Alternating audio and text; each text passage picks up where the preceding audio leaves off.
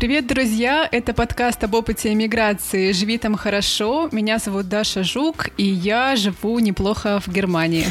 Привет, привет! Раньше даже ты жила там хорошо, теперь неплохо. Все понятно, все понятно. Я Даша Полагаева, я живу хорошо в Дубае, но, правда, сейчас живу неплохо в Подмосковье на время дубайской жары. Неплохо. Уточнила ты. Да. Даша снова включается из избушки. Да. Прекрасный фон.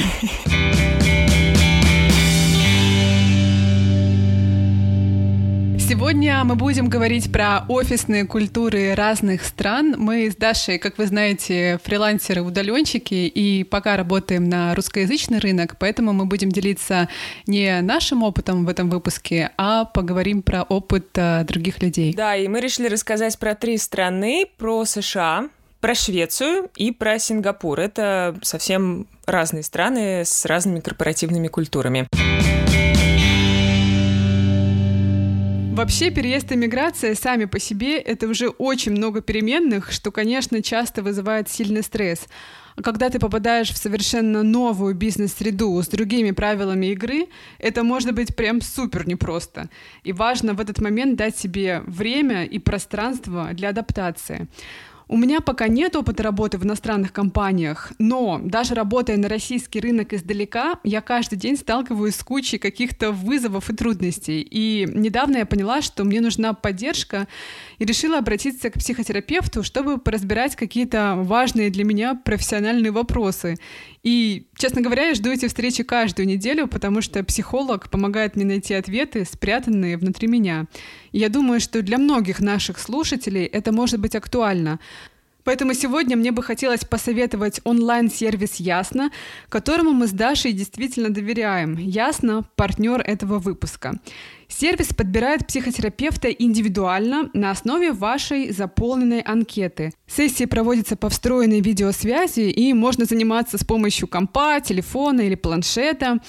А еще ясно очень тщательно отбирает психологов. У сервиса прямо очень высокие требования к образованию, опыту и практике специалистов.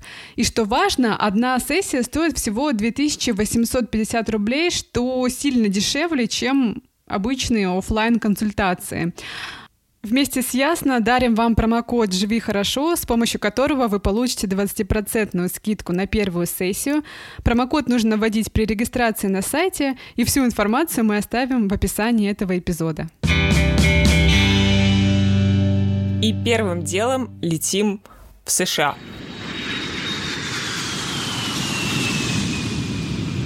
Ты знаешь, у меня ведь как ни странно, даже есть небольшой-небольшой опыт работы в американской компании. Так, расскажи. Я рассказывала, мне кажется, в одном из выпусков про то, что я стажировалась э, в США. Это была программа для журналистов. Несколько лет назад я ездила.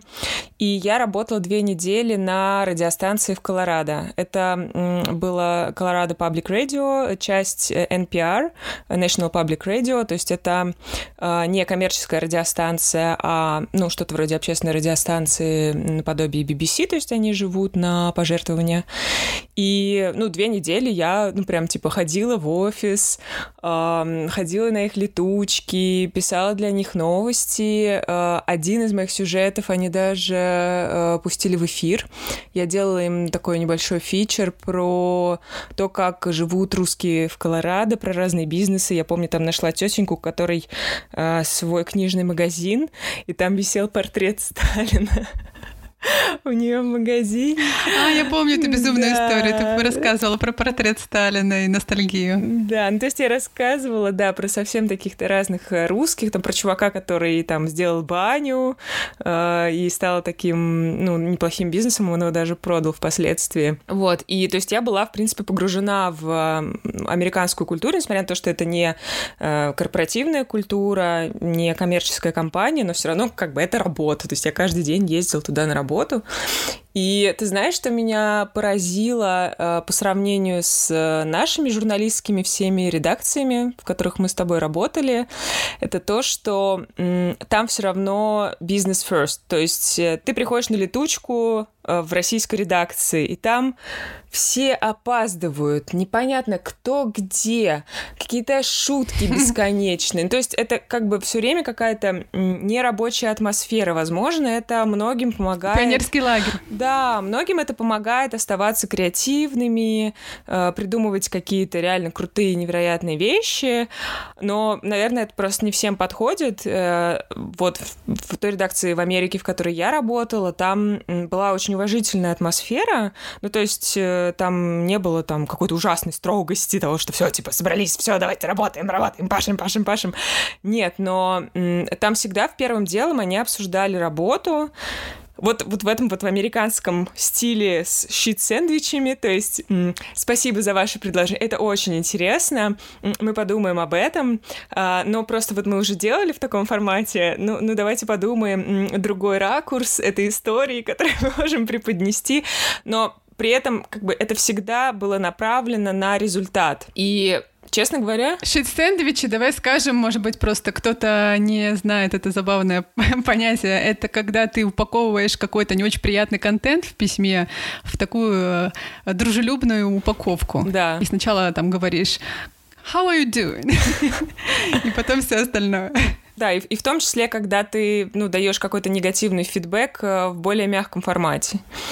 И, не знаю, мне прям супер комфортно там работалось. Э, при этом мне, мне показалось, что там люди неплохо соблюдают вот баланс работа-семья. Там были в основном люди старшего возраста, 40 плюс, и в основном все семьями, и они успевали, не знаю, закидывать детей в детский сад, работать, э, ходить на вечеринки, ходить в походы. И все с пониманием к этому относились, да? Все с пониманием к этому относились. Ну и вообще границы очень хорошо были выстроены. Ну, в Штатах вообще, знаешь, во многих компаниях там переработки — это такая Ой. штука.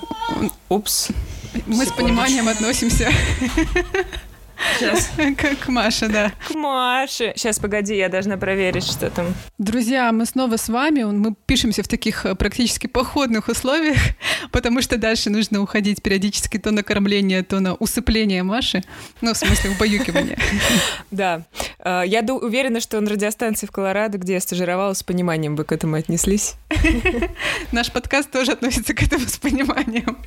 Ну, long story short, э, мне очень понравилось, что все было по делу в американской редакции, и при этом, ну, как-то с человеческим лицом, знаешь, не было вот этого капитализма с, с ужасным капиталистическим лицом, эти американцы, которые впахивают, зарабатывают деньги, впахивают и больше ничем не занимаются. Да, вот, вот такая вот история. Здорово, интересно очень. У меня не было такого опыта стажировки, но я мечтаю как-нибудь попробовать. Ну, конечно, такой самый распространенный миф — это то, что если ты хочешь действительно добиться успеха, нужно вкалывать бесконечно и много, чуть ли не 24 на 7, и э, конкурировать, потому что работать в Штатах и вот эта американская мечта, мне кажется, это до сих пор вот этот миф остается или не миф, а, а какое-то желание э, оказаться в этой мечте. В общем, это до сих пор есть. И при этом про корпоративную культуру в некоторых областях э, в Штатах, да, очень ходит много мифов. И одно, наверное, из самых таких мифологизированных мест — это Уолл-стрит. Да, мы все помним прекрасный фильм Скорсезе с Леонардо Ди Каприо «Волк с Уолл-стрит». Там были, конечно, абсолютно безумные истории про какие-то адовые вечеринки, наркотики, проститутки. Все это замешано на деньгах, на работе. И это, кстати, основано на реальных событиях, на биографии бывшего нью-йоркского брокера. Мои тренированные стрейтониты. Мои убийцы. Мои убийцы, не терпящие ничьих отказов. Мои бравые воины, которые не положат трубку, пока их клиент не купит или не сдохнет нахрен! Давай обсудим все эти мифы с нашим героем Юрой Берковичем, который уже 15 лет работает на Уолл-стрит. Юрий, здравствуйте. Спасибо большое, что пришли к нам в подкаст. Здравствуйте, спасибо большое за приглашение. Да, здравствуйте, здравствуйте. Расскажите нам о себе, пожалуйста. Чем вы занимаетесь в Нью-Йорке? Как долго работаете на Уолл-стрит? Ну вот уже 15-й год, как я работаю на Уолл-стрит. Уолл-стрит — это очень широкое понятие. Я конкретно э, нахожусь в уголке Уолл-стрита в так называемых хедж-фондах. Это инвестиционные компании, многие, наверное, знакомы с этим термином. И конкретно моя функция внутри хедж-фондов – это риск-менеджмент. То есть я слежу за рыночными рисками. Моя задача – удостовериться, чтобы фонд, которым я работаю, не взорвался, не потерял много денег. Достаточно такая сложная а, вещь. Это смесь статистики, финансов и немножко программирования. Угу. Ну вот про корпоративную культуру Уолл-стрит, конечно, ходит очень много слухов. Фильмы про это снимают. Мы, мы все смотрели. Голливуд эту тему хорошо обработал. Мы бы хотели как-то разобраться в том, что из этого миф, что из этого реальность. Вот первый у меня вопрос такой. Скажите, сколько часов в день вы работаете? Потому что есть представление о том, что это ну, прям работа нон-стоп.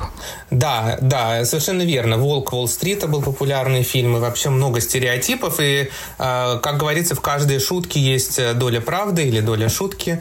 Э, несомненно, на Уолл-стрит очень много работают. Я честно скажу, что я не поклонник вот прямо, знаете, работы на износ. То есть я тоже, я считаю, что я много работаю, но вот, знаете, в, в инвестиционных банках, так называемых, там начинающие работники э, могут ну, 16 часов в день находиться в офисе и плюс работать по выходным. То есть, несомненно, есть, есть такое. Но мне кажется, что этот стереотип не совсем верный, просто потому что Уолл-стрит это очень широкое понятие.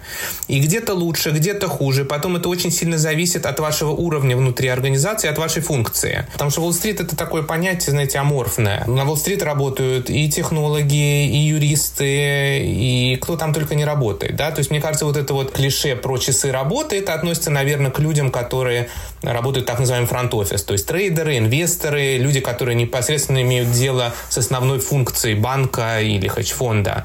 А другие вспомогательные работы не обязательно так много работают. Там своя культура, которая больше соответствует, наверное, культуре работы этих сфер. К примеру, вот так называемый бэк-офис, да, то есть технология сисадмины, люди, которые следят за инфраструктурой, они работают, ну, по крайней мере, из моего опыта, из того, что я видел, вполне себе нормальные часы. Ну, может быть, из 9 до 5, что считается абсолютно нормальным. Вот. Так что это зависит от функции. Вот. Но, несомненно, если вы вот пошли на Уолл-стрит работать, непосредственно иметь дело с деньгами и развивать капитализм с человеческим лицом или с нечеловеческим, то вы будете, наверное, много работать. Юрий, скажите, а зарплата соответствует уровню потраченных нервных клеток и сил?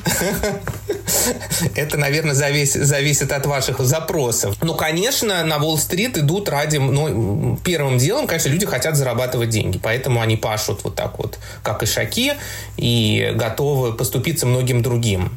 И, в принципе, мне кажется, что это оправдано.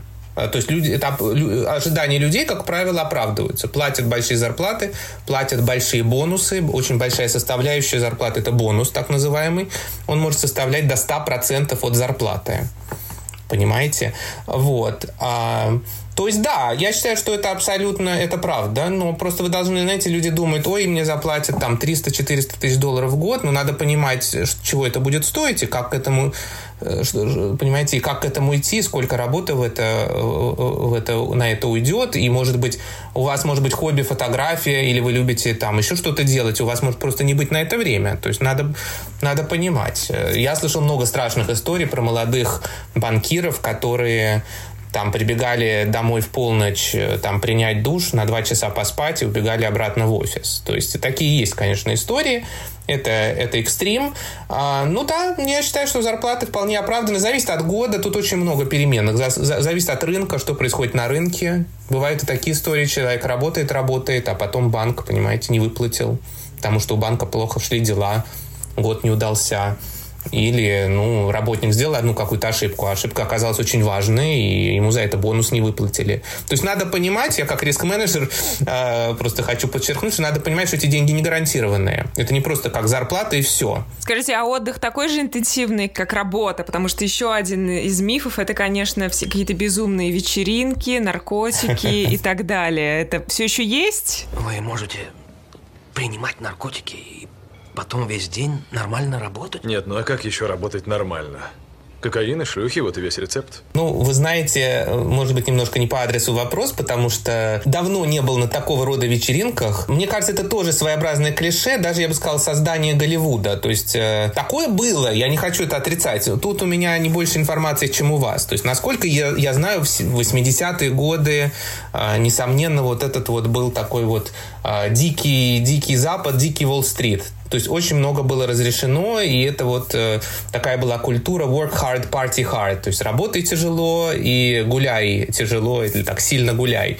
И, несомненно, эта культура, понимаете, да, она где-то там осталась. То есть, э, и не только в финансах, вот консалтинг, да, вот они тоже, кажется, так жили и, и хотят так жить. Я не хочу сказать, что такого нигде нет. То есть, я, наверное, наркот... ну, наркотиков нет. Вообще все очень, все очень причесались, все очень боятся, знаете, э, ну, все-таки законодательство в Америке... Репутация. Репутация, знаете, законодательство, все-таки закон в Америке играет большую роль. Здесь стараются его не нарушать. Сейчас так называемый MeToo movement, да, вот это вот движение MeToo, то есть э, когда там все, все друг друга обвиняют в херасменте, и этого очень боятся, поэтому, мне кажется, не по собственному желанию, а просто из какого-то страха э, это немножко снизили градус. То есть люди, несомненно, хотят э, расслабляться, но снизили градус.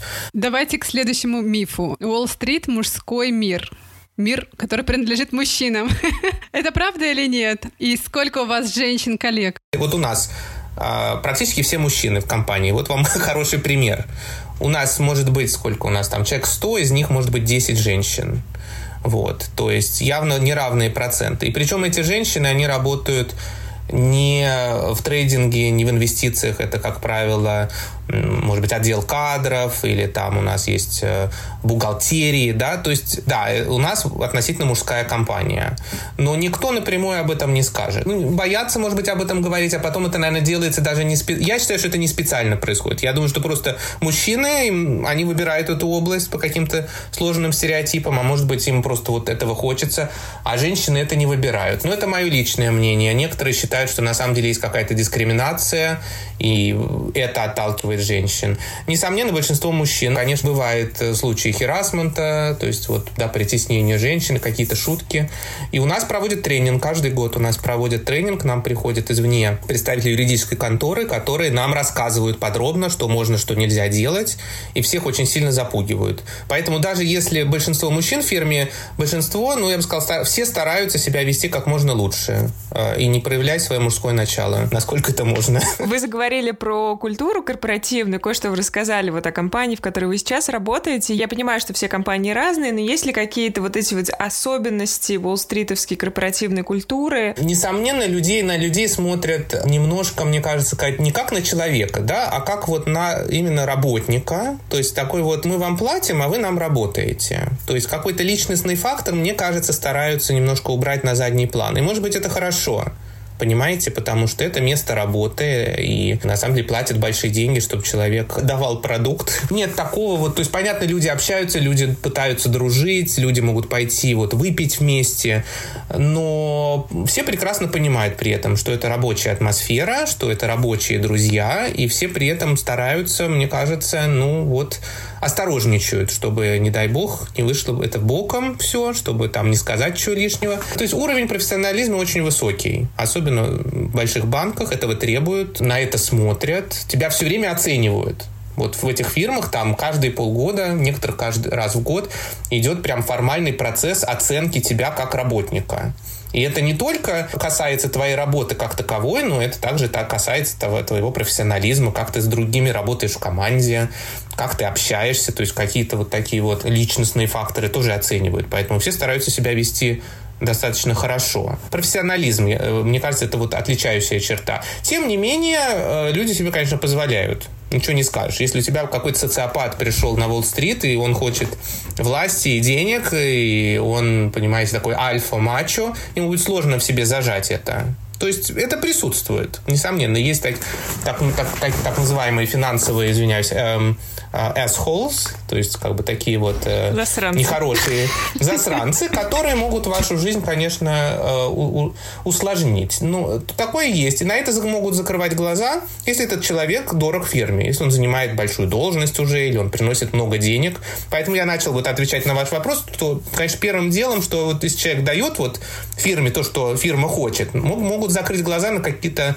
э, отрицательные качества характера. Такое я тоже встречал. Вот. Но если, опять же, если это перевесит, если человек себе прям много позволяет, кому-то нагрубил, нахамил, то его могут и за это выпихнуть. Э, такое тоже бывает. Вот. Когда мы с вами созванивались перед интервью, вы сказали, что на Уолл-стрит много социопатов и нарциссов.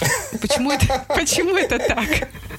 Как вы думаете? Много, их много. У меня есть своя собственная теория, мое личное мнение. Это я нигде не прочитал, но мне кажется, оно достаточно, достаточно простое. Просто есть люди, которые хотят много зарабатывать, мы уже об этом с вами раньше говорили, или хотят иметь какую-то власть, и просто финансы дают такую возможность, понимаете? То есть я не психолог, но мне кажется, определенный психотип такой вот, знаете, когда у человека большое эго, большая самоуверенность, а, когда человек хочет, ну вот, другими управлять. Финансы Уолл-стрит дает такую возможность. Туда сложно пролезть, стать царем горы, но это, там есть такая возможность.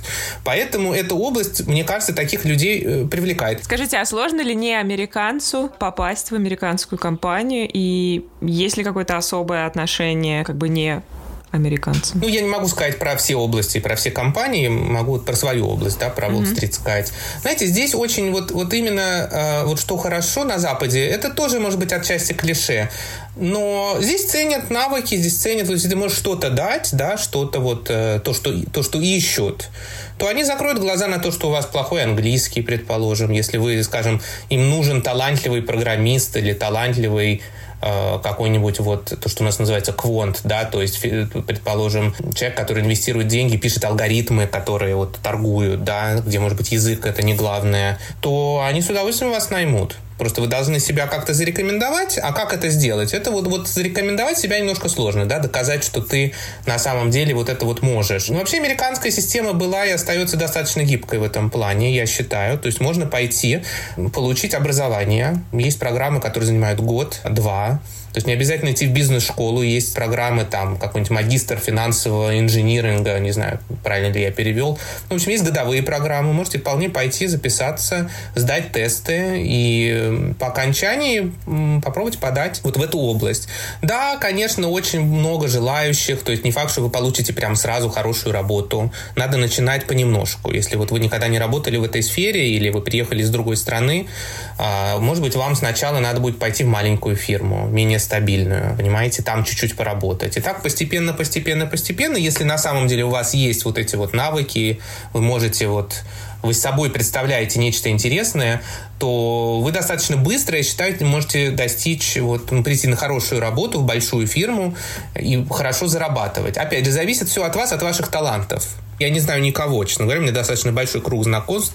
Из них есть люди, которые приехали недавно, в общем-то, все устроились на работу. Может быть, это было непросто, потому что надо было учиться сначала, но, в общем-то, все работают и лезут по этой лестнице, все те, кто хотят. Так что я в Америку верю в этом плане. И мне кажется, я немножко так Уолл-стрит э, чуть-чуть черной краской э, помазал. Но много хорошего тоже есть. Я не хочу создавать у людей такое прям ощущение какого-то негатива. И просто вы должны для себя понять, какая вам вас область интересует. Мне кажется, добиться этого можно в Америке. Да, спасибо большое. Юрий, спасибо большое. Спасибо, до свидания.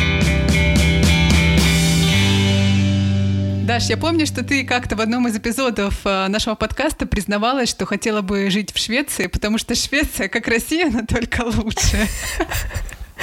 О боже, я надеюсь, что меня никак не осудят за эти слова в прямом переносном смысле. Я все-таки на территории России сейчас нахожусь.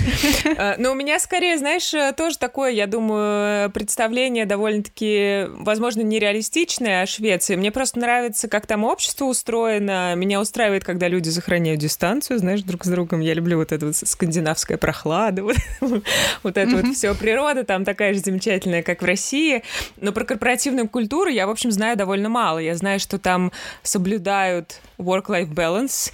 Э, мне прям от этого словосочетания что уже э, поднадоело оно мне. Мне кажется, оно как-то вошло очень сильно в российский лексикон, и, и все теперь используют его. Замылилось, да, уже такое клише. Клише, но с другой стороны, это здорово, когда получается и работать хорошо, и жить хорошо, потому что когда в твоей жизни есть только работа, то, ну, как-то грустненько, хочется убиться от этого. А если ты в 5-6 часов вечера имеешь возможность уйти с работы и имеешь возможность э, заниматься своей семьей и при этом нормально зарабатывать, ну, вообще звучит это здорово. Давай узнаем, насколько тебе подходит бизнес-культура шведских компаний. Так что я предлагаю позвонить нашей героине Наталье из Стокгольма. В Швеции она живет почти 10 лет. А, и работала в нескольких компаниях, от совсем маленьких, а, с 30 сотрудниками, до гигантов рынка.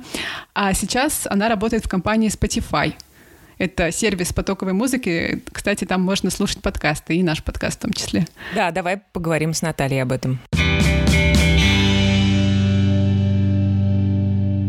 Наташа, привет! Спасибо, что пришла к нам в виртуальную студию нашу, в гости. Привет. Расскажи, пожалуйста, как долго ты живешь в Швеции, чем ты занимаешься, где ты работаешь? Ну, в Швеции я живу довольно долго, примерно лет 9, уже, наверное, ближе к 10. Я сюда переехала по предложению о работе. Сейчас я работаю инженером, э, ну, софтверным инженером в компании Spotify, а до этого я работала в большом количестве шведских компаний. Мы хотели для начала задать тебе такой довольно-таки общий вопрос. Э, есть ли у тебя какое-то ощущение от того, каково это работать в шведской компании? Э, чувствуешь ли ты какие-то особенности шведского социализма, работая там? Да, разумеется. Но это, это хорошо видно на примере того же самого Spotify. То есть у нас есть э, офисы в Швеции, у нас есть офисы в Америке, ну, кроме этого, еще в других странах, но это как бы самое крупное.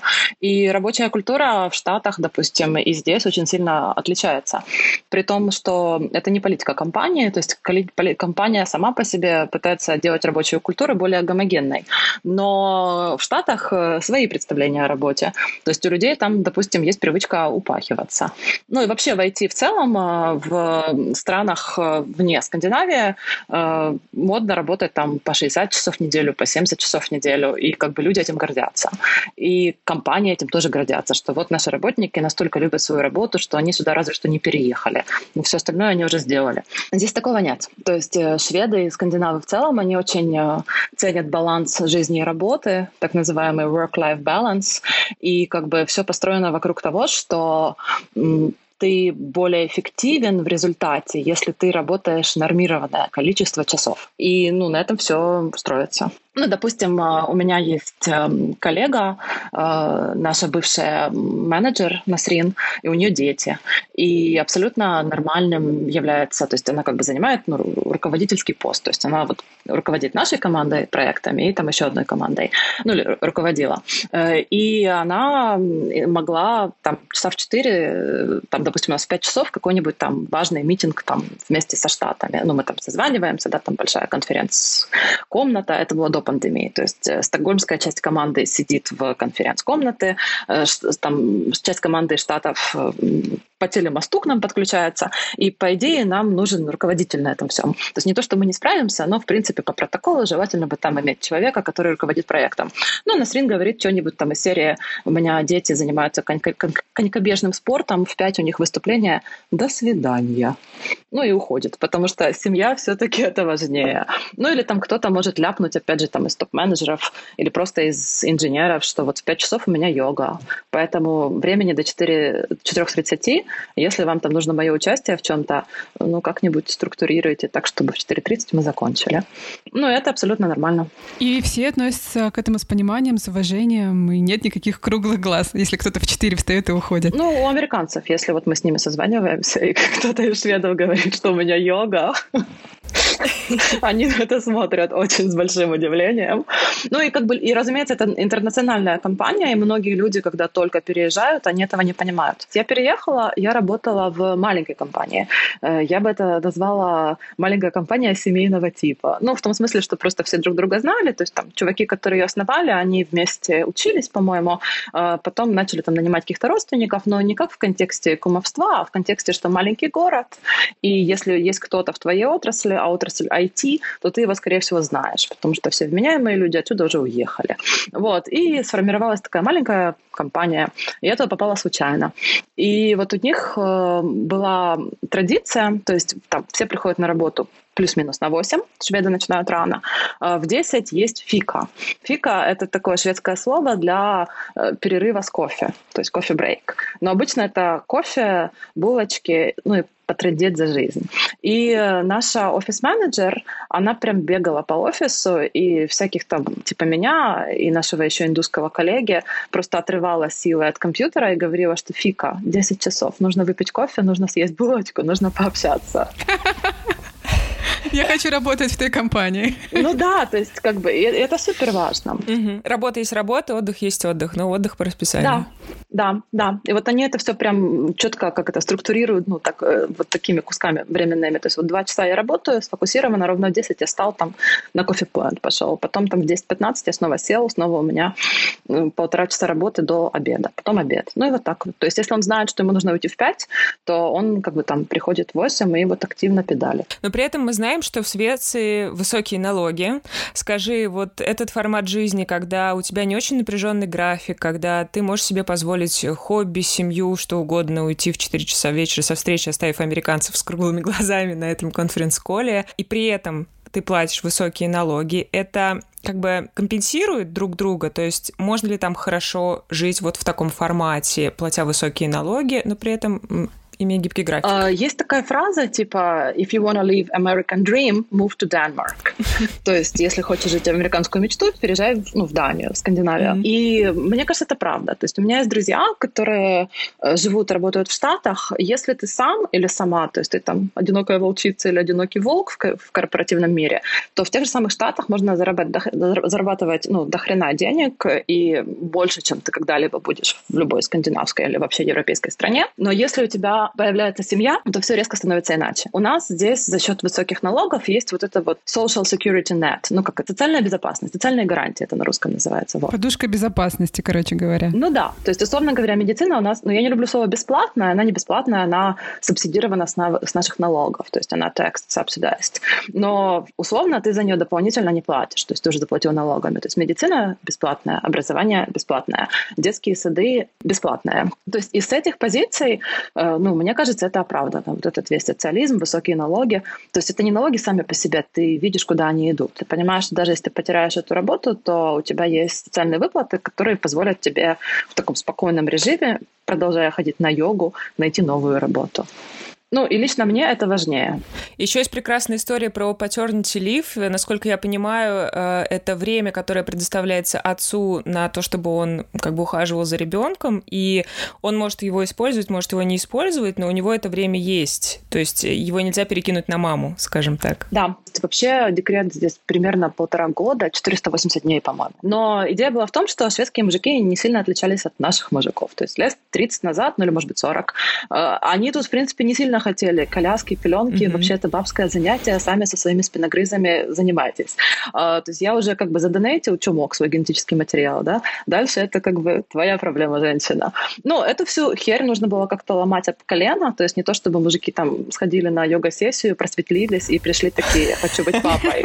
То есть это работает не так. Как бы законодательно ввели, что есть два месяца, которые может взять только второй родитель. Если вот эти два месяца папа не возьмет, то они просто сгорят. Ну и потихоньку, потихоньку произошел этот ментальный шифт. То есть мужики как бы для себя обнаружили невероятный факт, что, оказывается, их собственные дети — это прикольно.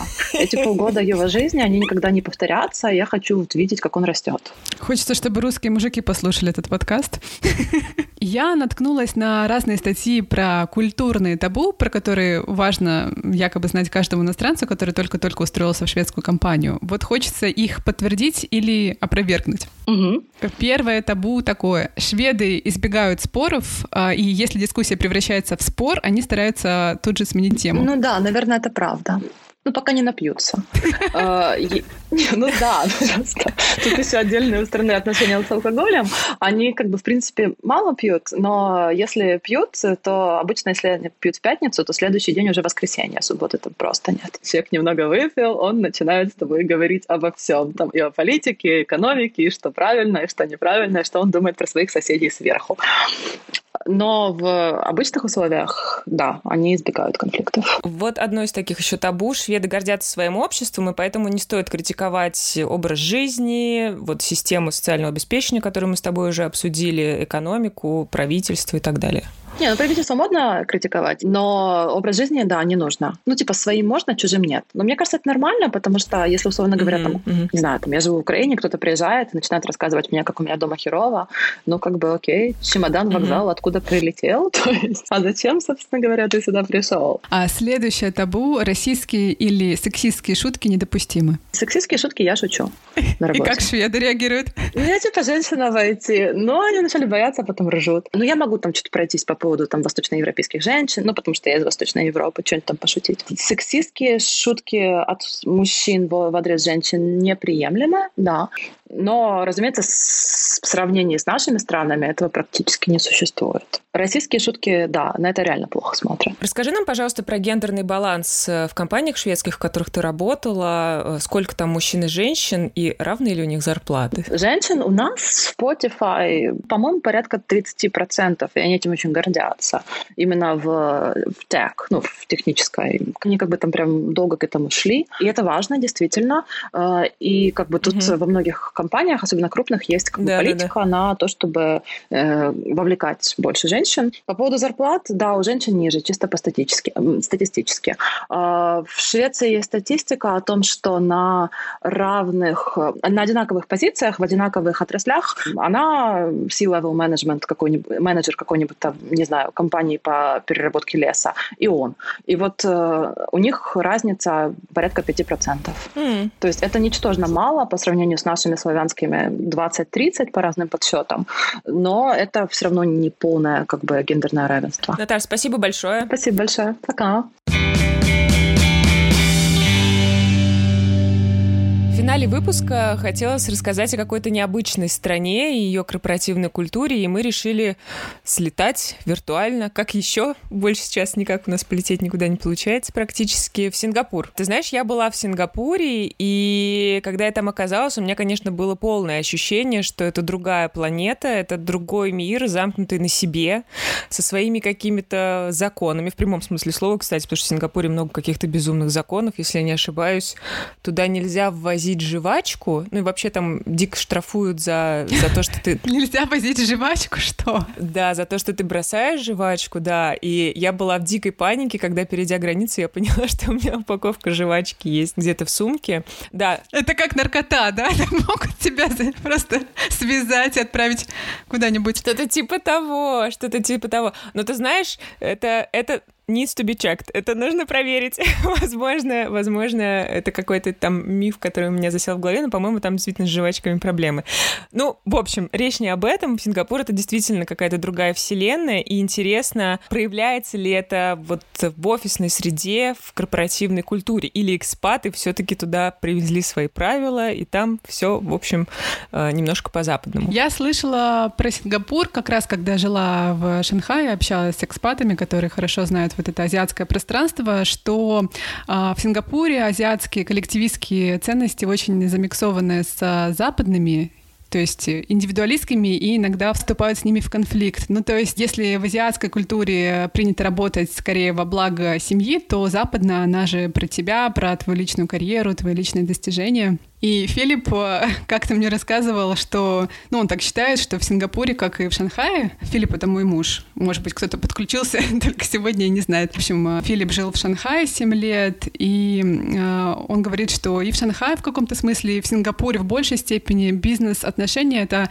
тай-чи, это такое азиатское боевое искусство, в котором очень много каких-то таких плавных движений, размеренных, незаметных трюков, хитрости. И что если Уолл-стрит — это такой бокс, кровища и просто такая гонка на выживание, то Сингапур — это вот такое вот элегантное боевое искусство. Ой, мне бы, наверное, это было не под силу. Я люблю, знаешь, все по делу сразу. Так, давайте обсудим к делу. Ты любишь бокс. Да, я, я, наверное, скорее по боксу специалист. А еще ты знаешь, э, по данным одного из исследований недавних, люди, которые работают в Сингапуре, Сингапуре на самом деле одни из самых несчастных в мире. Этот опрос, правда, в этом году провели, и мне кажется, может быть, пандемия повлияла на эту оценку. Опросили тогда тысячу сотрудников Сингапура, и почти 50% из них сказали, что они несчастны на своей работе, и что они никогда или вряд ли порекомендуют там, это место работы своим друзьям и знакомым. И в основном они говорили, что рабочие процессы не выстроены, и что нет ну, какой-то открытой коммуникации между сотрудниками, чтобы там обсудить какие-то трудности вот, и тачи. Проблемы. В общем, давай да, да, вот, да, все какие-то там подтексты, что-то там нужно считывать, догадываться. Ох, ну это да, это действительно, мне кажется, целое искусство. Давай созвонимся с Антоном Ларкиным, который живет в Сингапуре два с половиной года. Он работал и в стартапе, и сейчас работает в большой корпорации. Антон, привет. Привет. Спасибо большое, что пришел э, в наш подкаст. Давай сразу к делу. Расскажи, пожалуйста, чем ты занимаешься в Сингапуре, и как долго ты там живешь и где работал? Я работаю в компании, которая занимается страховкой. Ну, то есть это большая корпорация, Prudential. Они предоставляют страховки по миру. Живу я здесь два с половиной года. Ты э, писал, что начинал ты со стартапа, да? Да. Э, там меня сюда привезла российская компания, то есть это компания с корнями в России, у них есть представительство в России, и по факту я переезжал в их внутренний стартап, то есть внутри компании решили сделать стартап, связанный с блокчейном и инфраструктурой. А было ли что-то, к чему тебе пришлось долго привыкать в офисе? Ну, например, все знают, что в Японии убиваются на работе, а в скандинавских странах, наоборот, принято уходить пораньше. А как это устроено у вас? Ну, естественно, это английский язык с самого начала и специфичный азиатский акцент, наверное. То есть первые три, может быть, четыре месяца было немного неловко от того, что ты некоторые слова не успеваешь услышать, либо они специально как-то обозначаются. Плюс к тому же в Сингапуре достаточно популярен синглиш. А, это помесь сингапурского и английского. Достаточно интересная вещь. Эм, многие слова заимствованы, там также есть малайский. Эм, можем упростить эм, до некоторых английских слов что-то типа can-can, в конце обычно добавляют «ла», «can can la». Это значит, что человек тебя услышал, понял, подтвердил, и в конце просто ничего не значащее слово. А что это такое? Что это значит? Это утверждение. Это значит, что он может, да.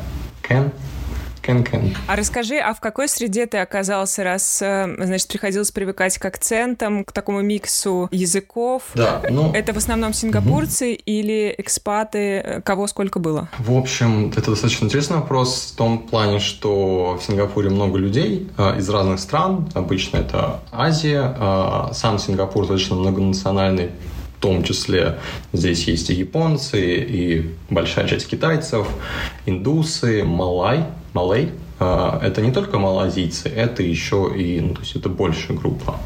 Индонезийцы, филиппинцы, ну, то есть здесь достаточно много людей. В компании работало не сильно много русских, я бы сказал, можно по пальцам двух рук пересчитать максимум. То есть а, были какие-то вот CTO, были некоторые менеджеры, в том числе пару знакомых. И здесь я нашел человека из родного города тоже. так совпало, но это достаточно интересно. То есть... Из какого? Из Пензы. Забавно. Если говорить про состав, то в основном в компаниях работают э, сингапурцы, то есть есть э, критерии э, компании, когда она может нанять иностранца. То есть, когда она нанимает иностранца, в компании в специальных сферах есть определенные квоты.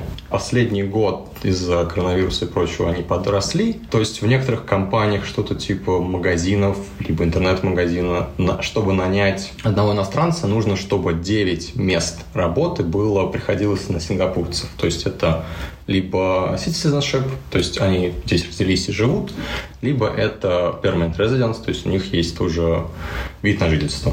Расскажи, пожалуйста, про культурные особенности работы в сингапурском офисе. Есть что-то, что отличает местную офисную жизнь от, скажем, московской? Я бы сказал, что это по-разному. То есть есть, эм, давайте сгруппируем несколько видов э, компаний. То есть есть полностью китайские компании, в них э, работает большинство китайцев, и попасть туда извне, а, как иностранцы, достаточно сложно. То есть ты просто не проходишь а, культурный фит. То есть ты не можешь пройти по определенному параметру. Есть американские компании разные, то есть это Google, Facebook, Microsoft и прочее. Там достаточно американизированное построение отношений между людьми, но и я бы не сказал, что кто-то убивает. То есть в китайских часто переработки, потому что они ждут от тебя этого некоторые. В американских нет. То, что я заметил здесь, когда даже переехал, компании не принято перерабатывать, не принято задерживаться. То есть у тебя есть время, когда ты приходишь, есть время, когда ты уходишь. Чтобы кто-то оставался после шести, Обычно это какие-то бизнес-звонки, когда люди находятся в других таймзонах, и их нужно просто синхронизировать. Рабочих моментов после 6 часов обычно не происходило в моих компаниях. Класс, даже в Москве такого нет, мне кажется. Да. Эм, Еще есть такое понятие, как сингапурцы не хотят работать. Очень многие сингапурцы после вузов идут в менеджмент, то есть они хотят управлять, они не хотят работать. И было много таких разговоров, что сингапурцы не могут нанять на какую-то типа, минимальную зарплату по их меркам. То есть потому что они не хотят работать за такие деньги, они хотят получать больше, они хотят э, управлять. То есть не что-то делать руками. Ты знаешь, это интересно. Я была в Сингапуре, и на что я обратила внимание, что а, там очень много пожилых людей работает. Это то, а, за что цепляется взгляд, потому что в России ты этого не встречаешь, да? А, люди работают в такси, люди, пожилые люди работают официантами в ресторанах. А, то есть есть вот какая-то такая тенденция. Вот это с чем связано? Все правильно. Это связано с двумя причинами. Во-первых, за пенсию ты отвечаешь сам. Компания естественно, ну, то есть есть фонд определенный, но в какой-то момент эти деньги тебе выдают. То есть все деньги доступны тебе. Что ты хочешь с ними сделать, решаешь сам. А люди покупали жилье, и после этого денег не оставалось. Ну, то есть люди купили жилье, у них есть квартира, а денег больше нет. Поэтому они работают. Частая картина, ну, то есть ты можешь увидеть в Макдональдс, если заходишь, любой общепит, там работает а, достаточно старый человек.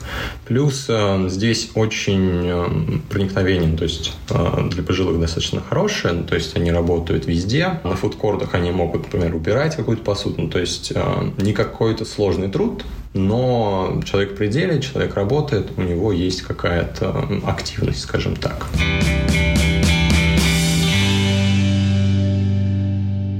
А расскажи, пожалуйста, как относится сейчас к экспатам? А, вот ты, кажется, упомянул, что в последнее время немного поменялась э, политика и меньше квот, я так понимаю, и меньше вообще экспатов привлекают, но их всегда было много в Сингапуре. Я живу в Дубае, правда, сейчас я сижу в Подмосковье, видно по моему бэкграунду, но в Дубае там, конечно, такой экспа экспатский рай, и в компаниях большее количество сотрудников — это экспаты, и местные, они как бы до сих пор, мне кажется, продолжают перенимать опыт, в том числе какой-то культурный опыт, опыт коммуникаций и так далее. А как в Сингапуре, как ты чувствуешь, какое отношение к экспатам в компаниях? В целом, я бы сказал, что отношение к экспатам замечательное, потому что они движущая сила то есть э, в Сингапуре достаточно то есть поздно начали развивать э, технологические вещи, в институтах обучать и так далее, и людей на ну, то есть в компании работать и так далее, как разработчики, как менеджеры и так далее, не всегда хватало. Поэтому экспаты э, достаточно долгое время, я бы сказал, были движущей силой. Ну, то есть, как, наемные рабочие, они приезжали в страну, они работали за большие деньги, приносили налоги, и все было замечательно. А последнее, наверное, время с э, Сингапур потихонечку закручивает все это. Раньше было легко достаточно получить а, пиар, то есть ты приезжал, несколько лет ты получал пиар. Сейчас... Пиар — это а permanent residence? А, permanent residence. Uh-huh. То есть это вид на жительство. Вид на жительство сейчас получить э, как в лотерею. То есть э, ты можешь играть в лотерею, но э, государ- на государственном уровне прописан процент твоей лотереи. Ну, то есть есть какое-то общее количество видов на жительство. Есть, например, 70%, которые уходят одному, а китайцам, например, есть небольшой процент, который уходит другим странам, и есть очень-очень маленький процент, который уходит э, всем разным людям. А обычно это европейцы тоже. Эм, я знаю несколько французов здесь, э, которые пиары, русские здесь люди, которые живут по 10 лет, тоже пиары, но за последние 5 лет, кого я знаю, никто не получил пиар. Плюс э, для экспатов есть достаточно большие ограничения, то есть ты не можешь занимать э, высокую должность в правительстве, ты не можешь служить, ты не можешь быть в полиции и прочее. Ты не можешь легко купить жилье. Жилье ты можешь приобретать только бизнес, класса. Ну, то есть э, это не построенное жилье на государственные деньги, которые значительно дешевле и которые в основном покупают как раз э, местные люди, сингапурцы и прочее. Ты можешь купить жилье, но это начинается 1 миллион сингапурских долларов, одна комнатная квартира. Плюс э, заградительные налоги, ну, то есть ты должен платить больше налогов за это, и ты должен достаточно большой объем, он выходит в 17 может быть, даже 20% выше, чем стоимость квартиры. Ну и тебя, естественно, не могут просто так нанять в твою компанию. Сначала компания должна доказать Сингапуру, что на внутреннем рынке нет человека, который подходит по квалификации и специализации. После этого они могут нанять себя. Я прочитала про какое-то количество таких негласных э, правил, которые как бы действуют в компаниях в сингапурских. В частности, э, довольно странная такая история про то, что нельзя здороваться левой рукой, так как она считается в местной культуре э, грязной, как, например, в, мусульманс... в мусульманской культуре. И, например, что на встречах нужно проявлять какое-то особое уважение к старшим по должности, скажем так, как оценить их мнение и всячески с ними взаимодействовать более активно, чем, например, там просто с коллегами, которые занимают такую же должность, как это. Есть такое? Не уверен. Я не замечал ни один из этих моментов. А, обычно ты можешь заметить, что у человека китайского происхождения есть длинный ноготь на мизинце. А обычно они отращивают, чтобы доказать, что он не чернорабочий, он не копается в грязи и ногти у него чистые. Но это все же китайская такая. Вот они пытаются что-то доказать. Второе, я знаю, что иметь круглое пузико это хорошо. Это значит, что ты хорошо ешь, ты сытый и достаточно хорошо живешь. То есть никто не стесняется носить а, обтягивающую футболку. Если у тебя достаточно крупная пузика, это нормально. О, ничего себе. Да. Эм, носить шлепки и прочее, ну, то есть шорты, это вообще э, must have. Ну, то есть все в шлепках выходят куда-либо. Ты можешь зайти в магазин Cartier в шлепках и купить что ты захочешь, никто тебя остановиться не будет. Но не в офис, наверное. А, но не в офис. В офисе соблюдаются некоторые дресс-код. Обычно это smart casual, поэтому штаны я, наверное, носил последний раз в офисе. Сейчас я в основном сижу в шортах. А, но пятница как более расслабленный день, когда ты можешь прийти в джинсах, либо не в сильно коротких шортах тоже поощряется, скажем так. А что бы ты посоветовал новичку-экспату, который только-только устроился в сингапурскую компанию, еще не знаком с местной культурой и правилами? А, наверное, такой момент а, важный. Это все же знать, на какую зарплату ты едешь сюда, и понимать, что ты сам платишь налоги с нее, а, потому что обычно всегда называют зарплату, которую дают тебе на руки. Никто за тебя зарплату платить, налоги с этой суммы платить не будет. А, и второй момент, который, наверное, я не сильно заметил, но многие говорят, что замечают, а, когда ты меняешь работу, все спрашивают, сколько ты получал раньше чтобы избежать факта, дать тебе больше, чем они хотели бы. Поэтому достаточно часто сложно сменить работу с большим повышением. Если ты до этого получал меньше, нужно как-то обосновать это. Ну, то есть, если ты приехал сюда на 6 тысяч, а теперь тебе могут предложить 10, обычно никто так делать не будет. То есть все посмотрят, что ты получал раньше, и скажут, ну вот 7. Погоди, скажи, а где они посмотрят? А, ты им скажешь эту сумму. Обычно они спрашивают, достаточно активно спрашивают, прям на первом звонке. Обычно еще пытаются подтвердить это. Обычно так, я думаю. У меня такой странный, может быть, вопрос. А можно ли соврать? А, естественно, ты можешь соврать, но обычно они просят себе подтверждение, то есть ты можешь дать выписку с банковского счета, ты можешь прислать какую-то часть контракта и прочее. А, ну понятно, то есть все равно, да, нужно будет показать цифры. Угу.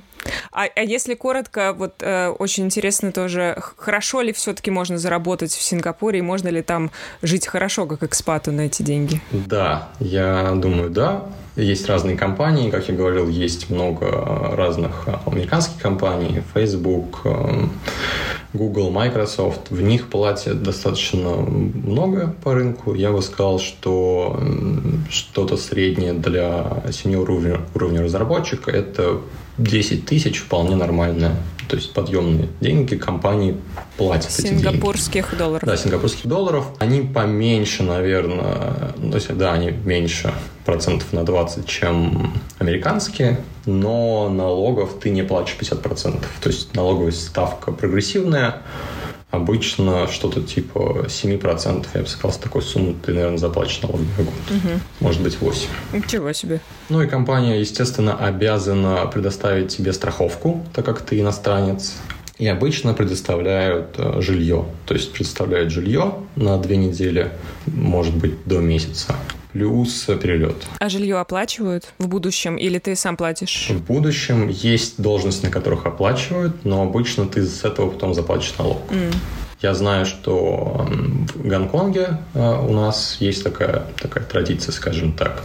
Но обычно все берут деньгами и каким-то образом это оптимизируют, сами смотрят, куда что можно потратить. Средний не знаю, чек за квартиру 3000. А, да, спасибо большое, Антон. Спасибо, пока.